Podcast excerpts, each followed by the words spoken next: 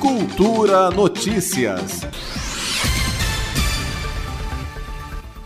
Esta penúltima semana do mês de setembro marca várias datas de luta e celebração das pessoas com deficiência, um momento para refletir sobre a importância do assunto. De acordo com dados da Codeplan, em 2010, 5% da população do Distrito Federal tinha algum tipo de deficiência. O dia 21 de setembro é marcado como o Dia da Luta da Pessoa com Deficiência.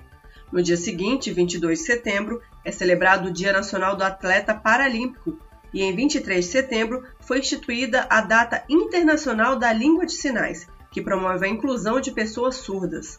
A celebração do Dia Nacional do Atleta Paralímpico este ano tem gosto de recordes e muito ouro. Nas Paralimpíadas de Tóquio, o Brasil ficou na sétima colocação do quadro geral de medalhas e igualou a melhor posição do país em uma edição dos Jogos.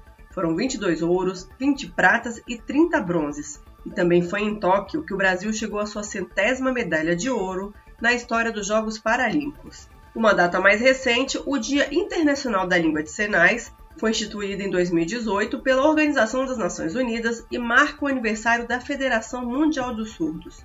De acordo com o IBGE, há mais de 10 milhões de pessoas com alguma deficiência auditiva no Brasil. Aqui em Brasília, o Dia de Luta da Pessoa com Deficiência terá comemoração dupla.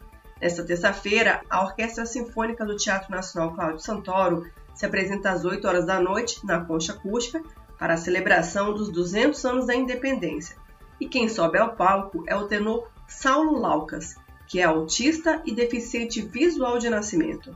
A entrada para o concerto é gratuita, mas os ingressos são limitados e devem ser retirados no site o E no final do mês de setembro, a companhia de dança Street Cadeirante, grupo brasiliense premiado no Festival Funarte Acessibilidade Virtual 2020, lança o espetáculo Rodas em Dança, Livres e Lives, um filme que conta como a companhia enfrentou esse período da pandemia.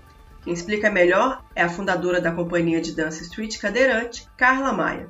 O público vai assistir um documentário espetáculo onde temos momentos de dança, momentos de arte com palavras, momentos de depoimentos. São pedacinhos que se unem e formam um completo de emoções e sentimentos vividos nessa época de pandemia e registrados em forma de arte.